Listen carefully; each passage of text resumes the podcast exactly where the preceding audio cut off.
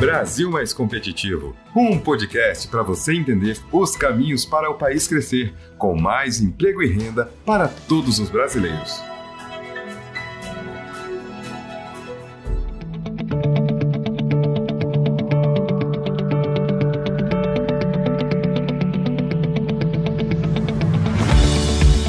Olá, eu sou Paulo de Tarso Lira, está no ar o primeiro episódio BR Mais Competitivo. Esta produção é uma parceria da Frente Parlamentar pelo Brasil Competitivo com o Movimento Brasil Competitivo MBC. Nas próximas semanas, vamos apresentar em 14 episódios os gargalos, desafios e os caminhos a serem percorridos para o crescimento e desenvolvimento da nossa nação. E vamos discutir os 12 pontos para a redução do custo Brasil, que formam o compromisso da nossa frente parlamentar e do MBC com o país.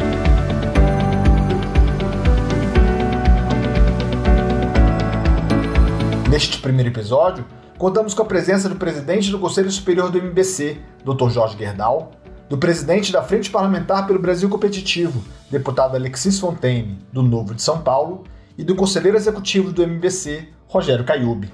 E é o Rogério que vai nos contar como começou lá atrás o esforço do MBC para reduzir o custo Brasil em uma parceria com o Ministério da Economia. Super obrigado, Paulo, por essa oportunidade, e é isso mesmo. É, antes de mais nada, quero cumprimentar aqui o deputado Alexis, um grande parceiro de longa data, e sem dúvida nenhuma aqui também o, o Dr. Jorge Gerdau, que é um grande mentor aqui de toda essa ideia. Antes de começar a falar sobre é, o custo Brasil, acho que faz sentido é, remontar é, um pouco da história do movimento Brasil Competitivo. O Movimento Brasil Competitivo foi fundado há cerca de 20 anos atrás, eh, no início dos anos 2000, ainda como decorrência do movimento da qualidade, tendo a crença que se a gente conseguisse levar todas as ferramentas, tecnologias e metodologias de qualidade amplamente difundidas no setor privado para dentro é, do setor público, seria possível dar mais é, eficiência para o setor público e assim conseguir uma maior competitividade para o, a, a, sociedade brasileira. Sempre lembrando que essa maior competitividade é uma plataforma, ou seria uma forma de acelerar é, a conquista de uma maior equidade da nossa sociedade. Bem, ao longo desses 20 anos, viemos trabalhando longamente com os diversos entes públicos, seja na esfera federal, estadual ou municipal.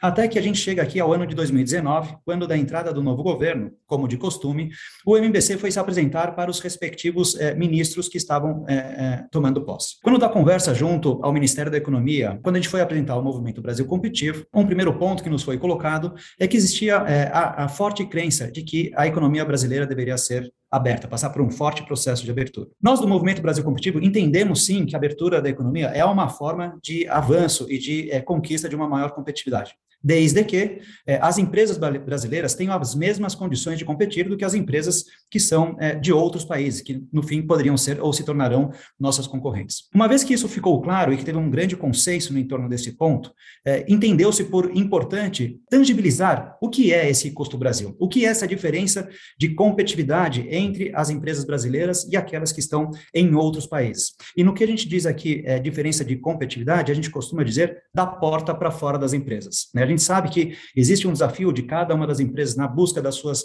respectivas competitividades, isso vem sendo trabalhado ao longo dos últimos 20, 30 anos, mas o foco agora era conseguir tangibilizar essa, essa perda de competitividade, quando a gente diz da porta da fora ou do ambiente de negócio no qual estamos aqui inseridos dentro do Brasil. Foi a partir daí, então, que com essa parceria é, com o Ministério da Economia, com a Secretaria, é, com a CEPEC, que a gente começou um projeto, projeto esse que teve o apoio de diversas organizações setoriais do setor produtivo, é, numa parceria junto ao Ministério da Economia e contratando uma consultoria especializada para conseguir fazer essa leitura ou essa releitura do que é o custo Brasil. E a gente costuma dizer que foi uma grande releitura, porque a gente não criou nesse primeiro momento nenhum fato novo. A gente pegou os diversos estudos que já eram feitos e já foram produzidos pelos diversos setores da economia, assim como pelo próprio governo, para criar uma linguagem comum. Quando a gente fala em perda de competitividade, ao que nos referimos? O que é este custo Brasil? Nessa releitura, a gente chegou à conclusão e materializou o que a gente diz aqui a mandala do custo Brasil.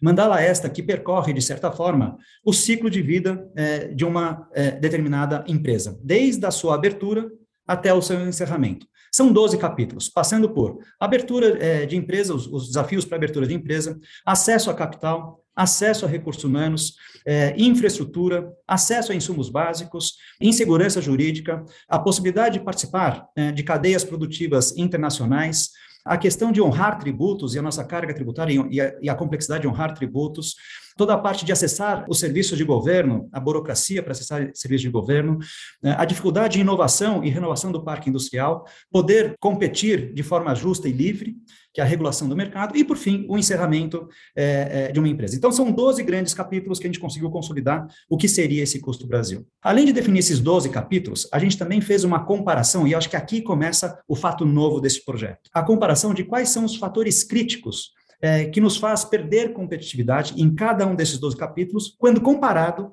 com a média de desempenho dos países da OCDE. Então, nós comparamos né, as condições colocadas desse, dentro desses 12 capítulos com as condições que existem na média dos países da OCDE.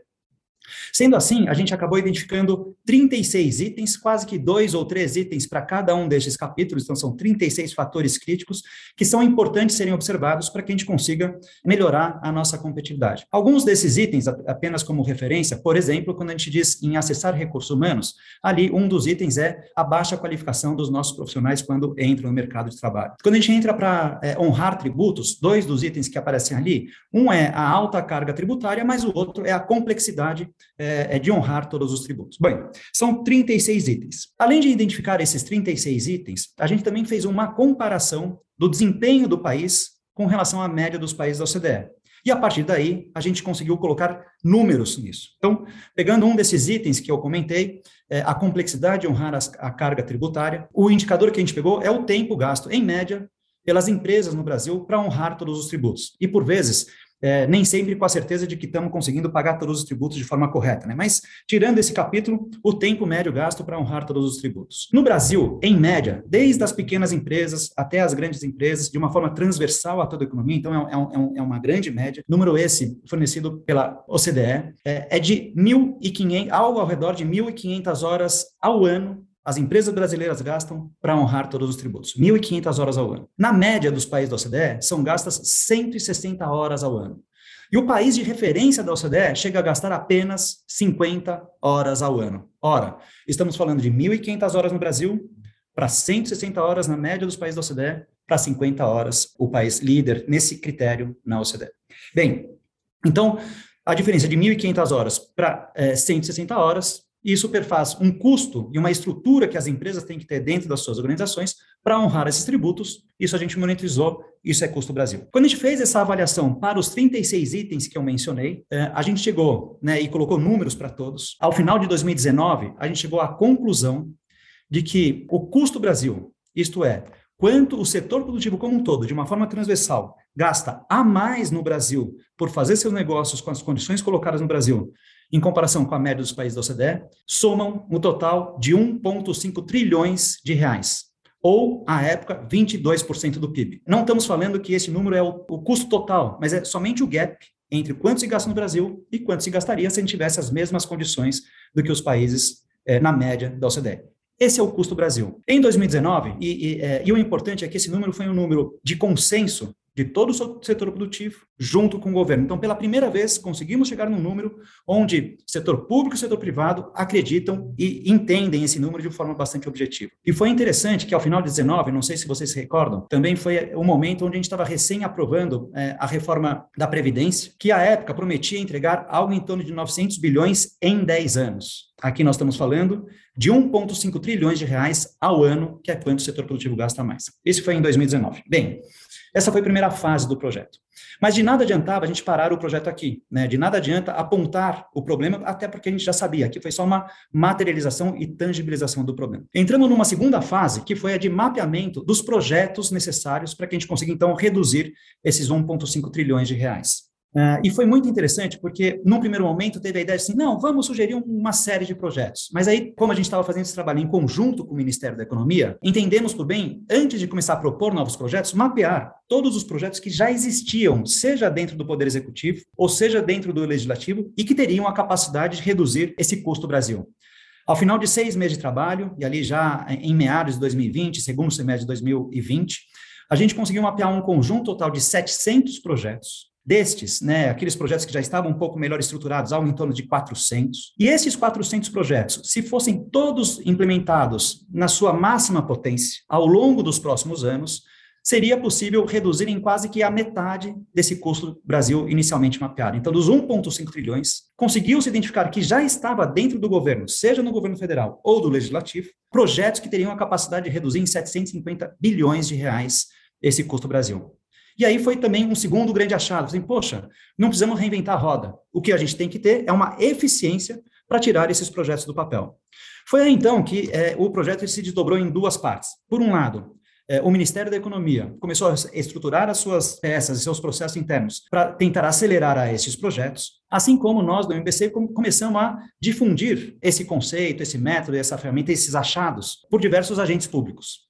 Foi quando também a gente teve a, a feliz oportunidade de apresentar em mais detalhes o projeto para o deputado Alexis, que logo se, se apropriou do conceito e, como empresário, também entendeu todo o desafio e toda a oportunidade que estava colocado dentro desse projeto. E depois de três, quatro, seis meses é, que ele foi maturando, e aí depois o próprio deputado Alexis vai poder nos falar um pouco mais em detalhe, foi amadurecendo a ideia, foi entendendo um pouco como é que existia a oportunidade para isso, que a gente recebeu o feliz convite de poder é, fazer a Secretaria Executiva da Frente Parlamentar é, presidida pelo deputado Alexis. E o momento de implementação da, da frente parlamentar pelo Brasil Competitivo foi um momento de inflexão no projeto, onde a gente conseguiu dar ainda mais celeridade para a aprovação desses projetos, que muitos deles dependem de uma tramitação, de uma discussão mais profunda e mais técnica, objetiva, dentro da Câmara dos Deputados é, ou do Congresso Federal. E esse protagonismo e a montagem dessa frente parlamentar permitiu acelerar a implementação desses processos. Então, é, fazendo a história longa curta, assim que chegamos hoje, com uma oportunidade enorme né, de, por um lado, conhecer o problema, 1,5 trilhões de reais, e, por outro lado, ter uma carteira de projetos que permite, se bem implementados, não só em nível federal, mas depois é, implementados é, em estados e municípios, reduzir nos próximos anos quase que 50% deste é, custo Brasil. Muito obrigado.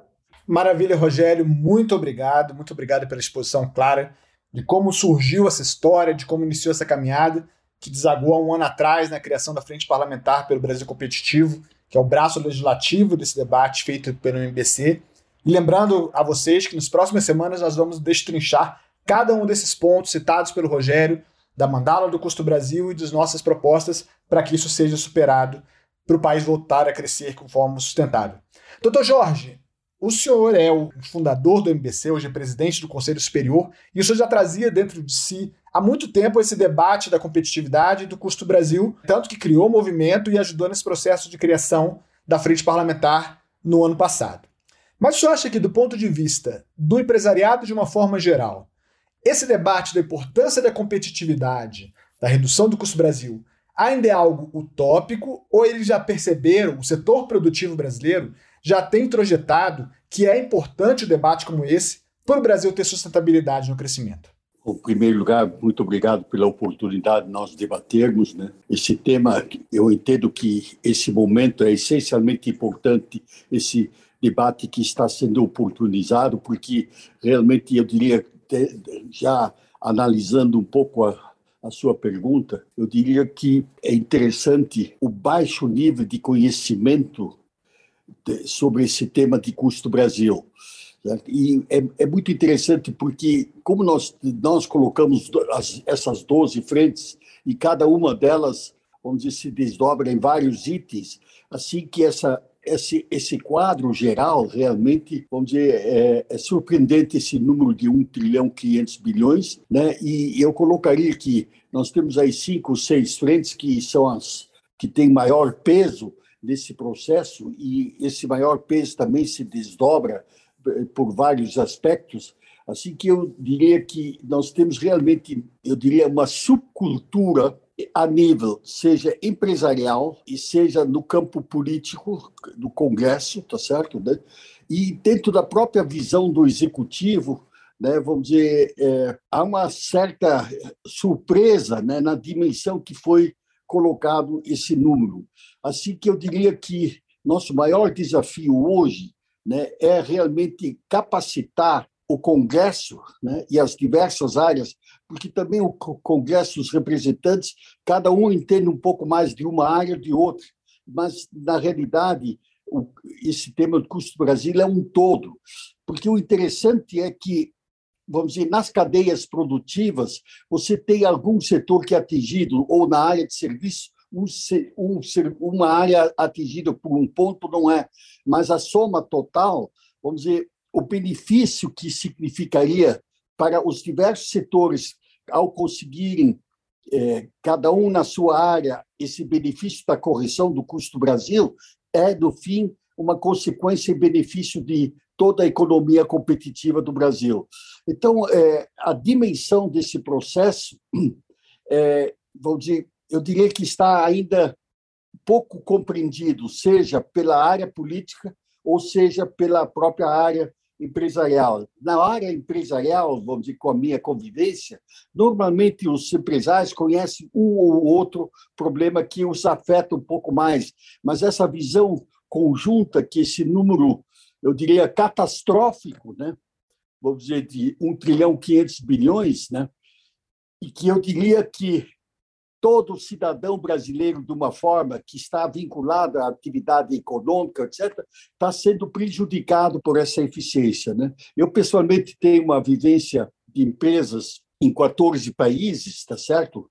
Hoje em 12 países, mas eu conheço esse problema razoavelmente bem, porque o produto que eu trabalho é um produto de importação e exportação em todos os países, é um, é um produto que é, sempre também tem alguns tipos de aço que são produzidos, outros não, etc.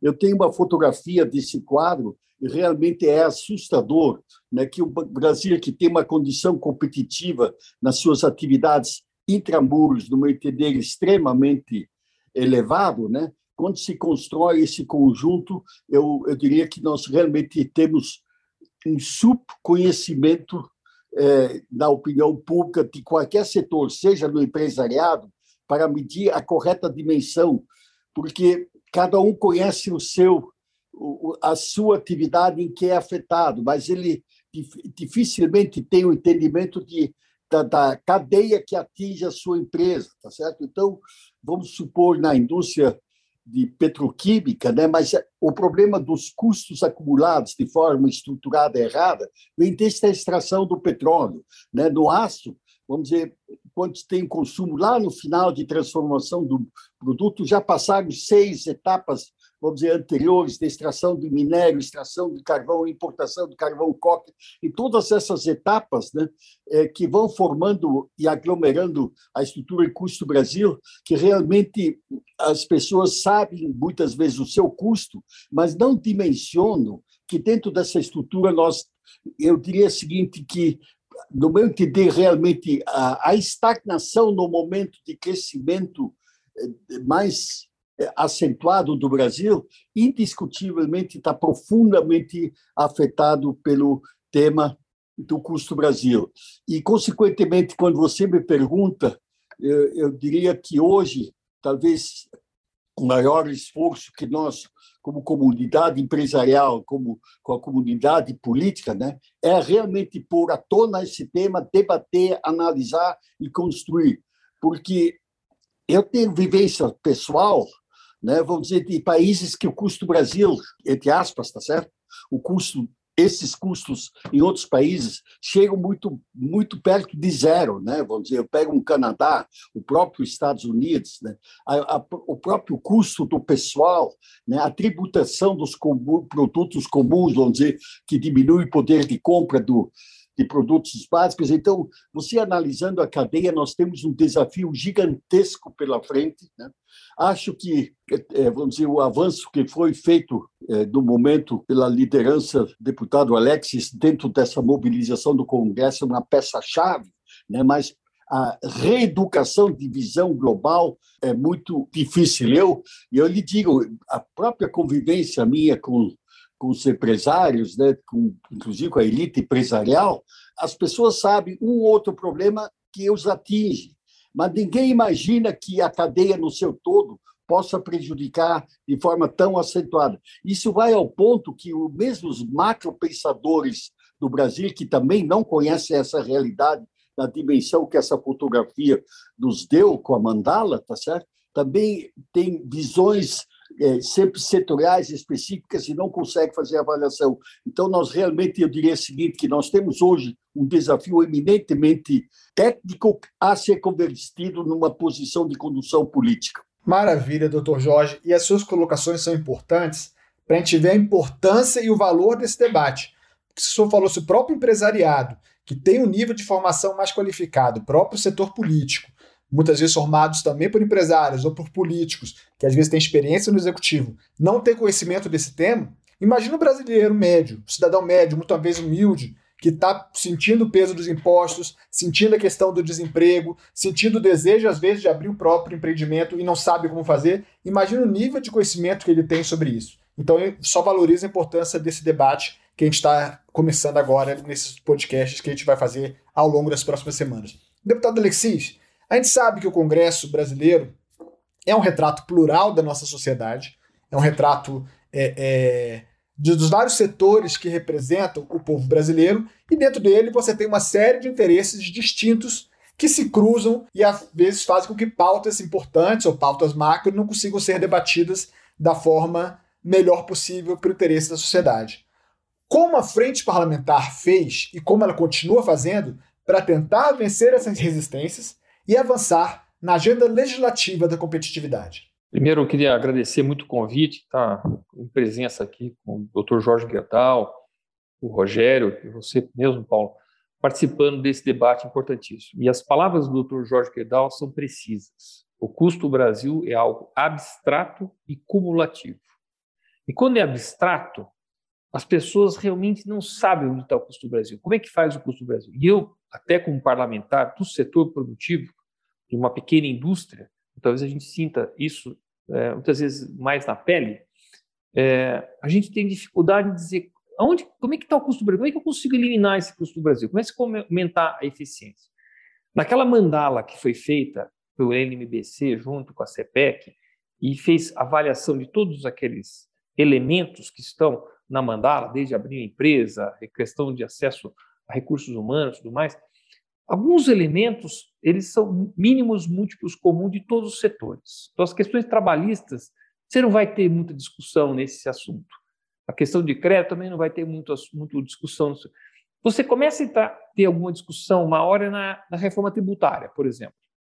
Mas na questão logística, na questão de acesso à matéria-prima, só se houver uma reserva de mercado, alguém que está ganhando muito e que é gerador de custo Brasil. Uma das nossas críticas é, por exemplo, a concentração muito grande da Petrobras tudo que é derivados é, sobre né, derivados fósseis, que seja é, na, no, na, extração, no refino, no transporte, nos, nos gasodutos, nos oleodutos, tudo que havia e que havia uma concentração muito grande. Veja, quando você tem concentração ou tem um monopólio, o que acaba acontecendo é que a ineficiência vai parar no preço. Corrupção vai parar no preço. Por quê? Porque você não está no mercado aberto. Alguns pontos aí que eu acho que são muito importantes de falar de custo Brasil. Custo Brasil, ou ele quebra uma empresa, ou ele manda a conta para o consumidor. Então, todo brasileiro paga custo Brasil. Nesse sentido, a frente parlamentar ela tem por obrigação tentar transformar a discussão do custo Brasil em algo didático, em algo que seja tangível para as pessoas, mostrando onde elas estão pagando isso, como elas estão perdendo.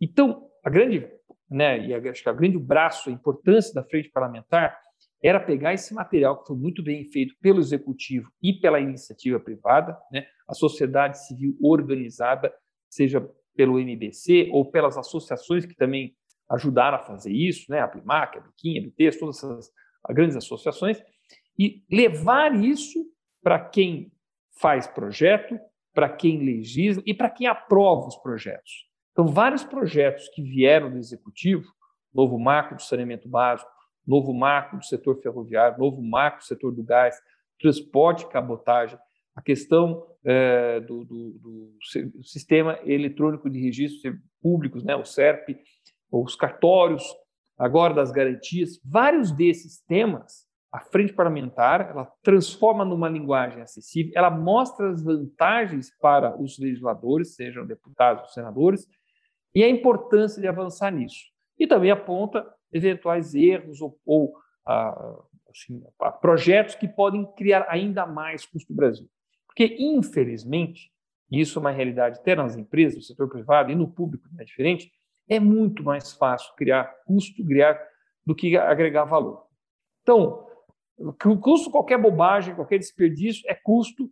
Então, assim, a gente sempre fala aqui na, na, nas empresas, nós temos que estar atentamente olhando para os custos e aonde que eles apresentam. Eles também não são evidentes. O custo não é só um tambor que caiu, não é só o vidro que quebrou, são muitas vezes processos que estão mal desenhados e que acabam fazendo as coisas extremamente longas. Eu dou um exemplo de, da questão logística no Brasil. Mas o fato de a gente ter uma malha ferroviária ultrapassada, o que, que acabou acontecendo? Todo mundo que tem que escoar grande quantidade de produto tem que acabar usar um modal rodoviário que é inapropriado para esse tipo de produto.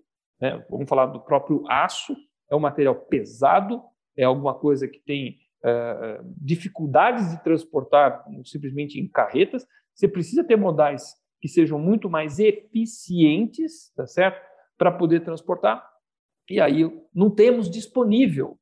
Quer dizer, não é uma questão de que uh, eu não gosto, é, não temos disponibilidade disso. Nós temos investimentos em hidrovias, em vários outros. Por quê? Porque a iniciativa privada foi tolhida durante anos de fazer isso. Então, acho que a grande, assim, a grande razão de existência da frente parlamentar é de a gente tentar traduzir os pontos, é pegar as propostas ativas, é fazer novas propostas, é a gente conseguir fazer esse avanço, é fazer novas notas técnicas, é convencer deputados da importância do, dos projetos para a gente poder avançar. Alguns projetos, e eu acho que especificamente a reforma tributária vai ser mais difícil mesmo por características diferentes de cada setor, cadeias mais longas, de maior custo, ah, ah, de maior cadeia produtiva, outros mais curtinhos. Então tem uma discussão tributária. Mas nós temos que olhar para o mundo. Né? Muito bem falado pelo Rogério, a gente tem que parar de achar que nós somos nós mesmos, olhar só para o nosso umbigo. Quais são os exemplos vitoriosos no mundo? Aonde isso está funcionando? Como que a sociedade ganha num todo? Qual é a, é a, a proposta que a gente fica na mesma frequência, nos mesmos padrões que as grandes economias do mundo? Tem que ter humildade, sabe? A gente tem que ver que nós estamos atrasadíssimos nisso e avançar nesse sentido, porque 1,5 trilhões de reais, de novo, inibe as nossas grandes empresas, que poderiam ser grandes competidoras globais, a ficarem restritas dentro do Brasil, porque simplesmente tem dificuldade em expandir seus negócios. Ou a gente acaba criando barreiras comerciais que são até certo ponto para poder não perder a geração de emprego e renda dentro do Brasil, mas que de novo estão mandando a conta e os custos para o consumidor brasileiro. Eu não tenho dúvida que todo empresário brasileiro gostaria de ter eliminado o custo do Brasil para nem pedir barreiras comerciais, porque muitas vezes essas barreiras até envergonham os empresários. Mas o que eu posso fazer se do muro para fora o meu produto vai perdendo valor, vai agregando custo e chega na ponta sem competitividade até para o mercado interno? Por isso que nós temos que trabalhar tanto pela frente para o Brasil competitivo.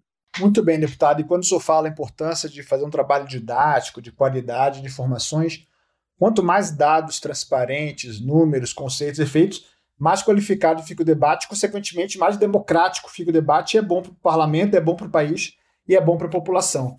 Doutor Jorge, recentemente o Brasil foi convidado a dar mais um passo no sentido de ingressar na OCDE, é, que era um pleito antigo do país, um ambiente para a gente conseguir buscar novos investimentos e também um ambiente no qual também nos cobra muita, muitas responsabilidades, muitas etapas já foram cumpridas e outras etapas precisam ser cumpridas ainda para a gente efetivamente fazer parte do CDE.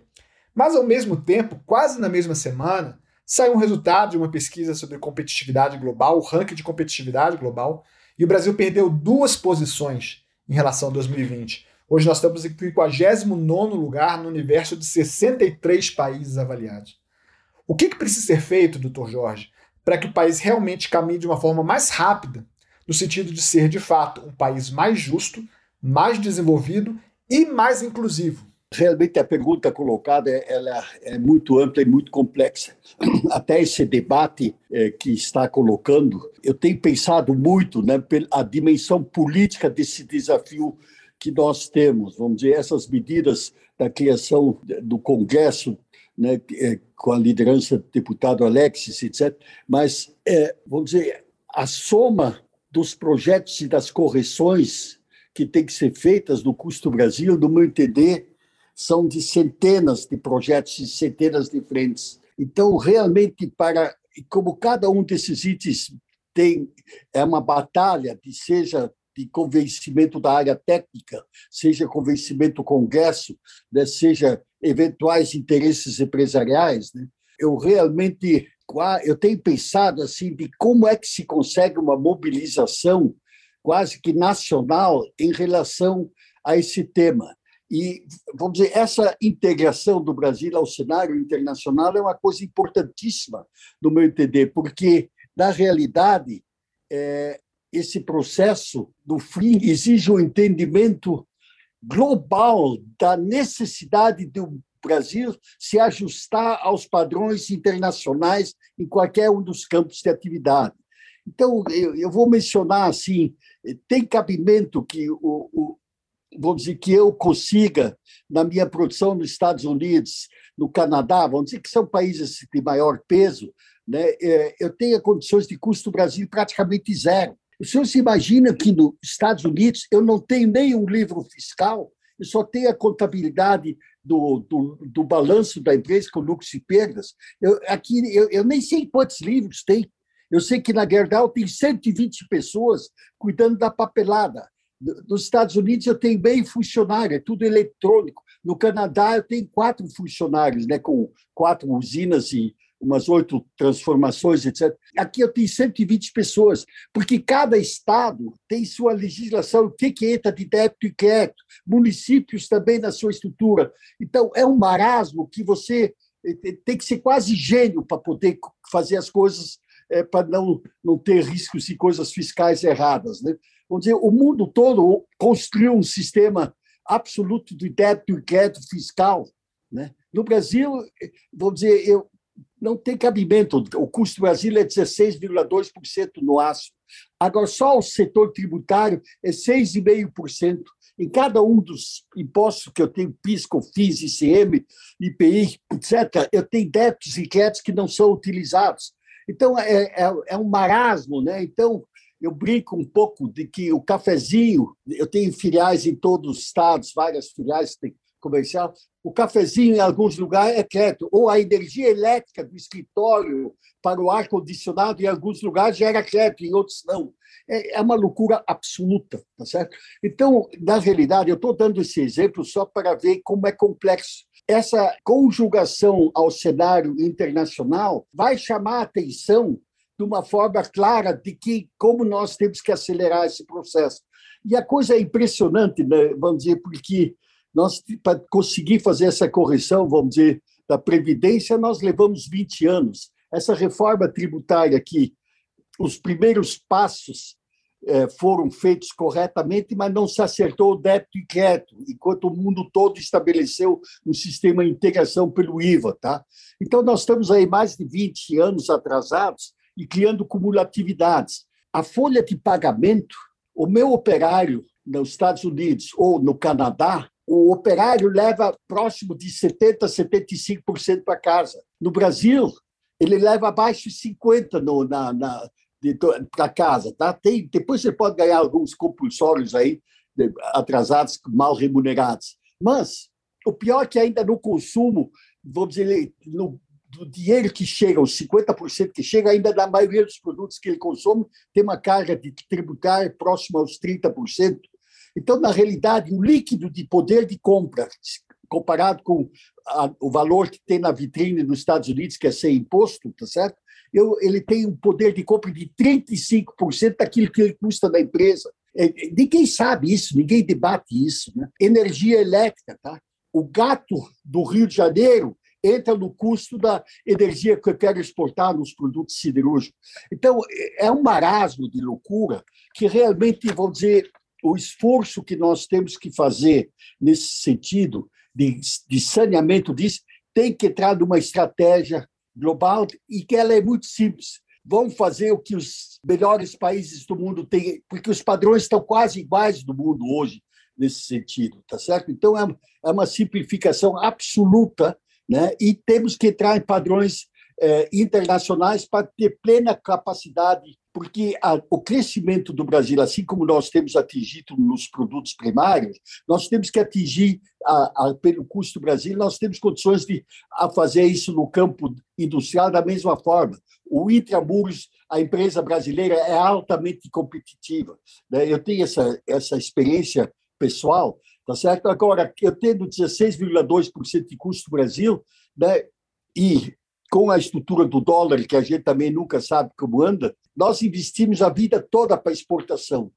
Mas a carga tributária em Brasília era 22, 23. Hoje nós estamos com 32 mais os déficits, estamos perto de 40. A decisão de capacidade exportadora da produção brasileira no campo industrial, ela está toda encolhida, está com medo tá certo? Ela tem uma competitividade intramuros boa, mas se você não sanear a padrões internacionais toda a estrutura tributária e gerencial, né, que nós estamos 20 ou 30 anos de atraso em relação ao mundo, e é um tema eminentemente político e burocrático. Né? E como é, são pequenas coisas que se somam, né, é extremamente trabalhoso. Por isso que, vamos dizer, esse debate que estamos tendo nesse momento né? Eu acho que realmente a análise deve se entrar quase como um programa de país, né, de trabalhar no custo do Brasil, que esses níveis de desemprego, eu tenho certeza que eles podem cair violentamente caso nós criarmos essas condições eh, de competitividade do Brasil, que são prejudicados pelo custo brasileiro. O número que não foi mencionado, mas o custo Brasil significa hoje 22% sobre o PIB global do país. Né? Isso é, uma, é um número de louco, né? vamos dizer, que, que são alocações erradas que nós temos. É muita coisa mesmo. E, deputado, a gente falou muito do, de como os parlamentares podem começar a entender melhor esse assunto, de como os empresários precisam entender melhor o assunto. E o cidadão comum? Daqui a pouco a gente vai estar chegando na época de novo ciclo eleitoral, as pessoas vão às urnas para escolher um futuro melhor para elas, ou imaginar o que pode ser melhor para elas mais para frente. Como levar esse debate e como traduzir para as pessoas esse debate sobre custo Brasil e competitividade, para elas não acharem só que isso está envolvendo o grande exportador, como o Dr. Jorge, ou uma grande empresa que produz carros aqui dentro, mas também para para Dona Maria, humilde, que tem um quiosquezinho na praia de Ipanema para vender cachorro-quente? Como traduzir para o cidadão médio a importância desse debate? Paulo, é, a pergunta é importante porque nós estamos entrando numa campanha eleitoral. Né? E uma das medidas que a Frente Parlamentar pelo Brasil Competitivo vai fazer são as 12 medidas, 12 comprometimentos que nós gostaríamos que os presidenciáveis abraçassem e se comprometessem caso forem eleitos. A importância de eles entenderem o que nós estamos fazendo. Veja, quando a gente fala de custo Brasil e fala de empresa e tudo mais, pode passar justamente essa ideia errada de que isso é alguma coisa para empresário. Não. Não, porque o custo Brasil ele inibe investimentos. Então, ele deixa o Brasil menos competitivo, inibe investimentos. E sem investimentos, você não tem geração de emprego e renda. Então, no fundo, o que nós estamos discutindo aqui é algo extremamente social. E esse custo Brasil, ele é pernicioso e ruim em duas pontas. Uma, de que ele não gera, se for muito grande esse custo Brasil e tirar a competitividade das empresas, ele não gera emprego.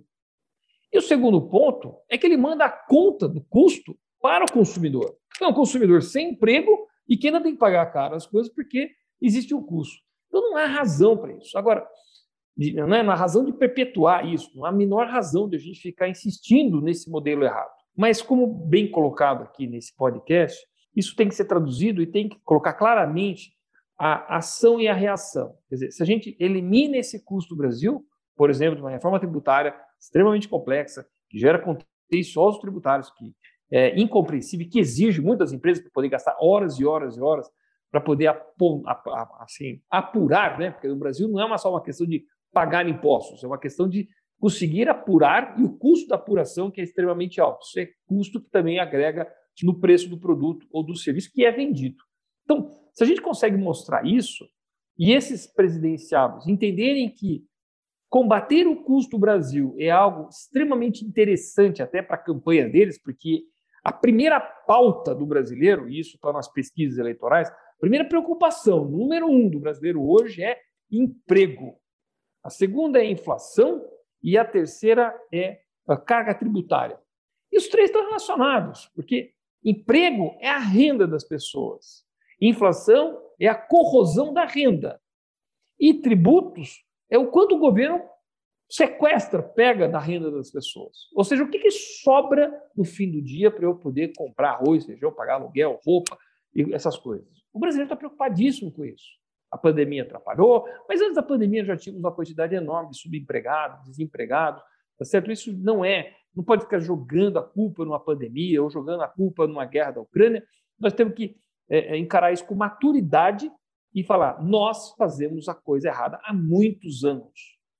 E os candidatos, eu espero que isso aconteça, porque nós, tudo que nós queremos é um debate que seja rico, apesar de que na polarização que tem, temos medo que fique apenas numa, numa, numa discussão superficial de acusações, o que não nos interessa. Como brasileiros, nós gostaríamos de ver soluções e não uh, empurra, empurra, e não né, dedo no olho do outro, isso não vai, não vai encher a barriga de ninguém, não vai, eu falo, eu brinco muito, não vai trazer o arroz, feijão e a mistura no prato do brasileiro. A gente vai ter reuniões, nós vamos conversar com os presidenciáveis.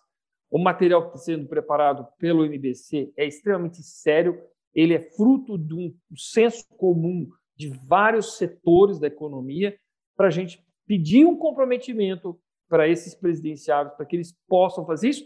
E dessa forma, nós também da frente devemos comunicar isso nas redes sociais, devemos trazer isso para a população, de que eles também comecem a cobrar, porque nós temos hoje uma ferramenta de cobrança que eu acho que ela é muito mais poderosa do que era no passado, para poder mostrar que combater o custo do Brasil é algo extremamente social. É um programa social, porque ele é naturalmente gerador de emprego. Chega ao fim o primeiro episódio do BR Mais Competitivo, o podcast para você entender os caminhos para o país crescer com mais emprego e renda para todos os brasileiros. Agradeço muito a presença de Rogério Caiube, conselheiro executivo do MBC, do presidente da Frente Parlamentar pelo Brasil Competitivo, deputado Alexis Fontaine, e do presidente do Conselho Superior do MBC, Dr. Jorge Gerdau. E agradecer a você pela audiência qualificada para um tema tão importante para todos nós.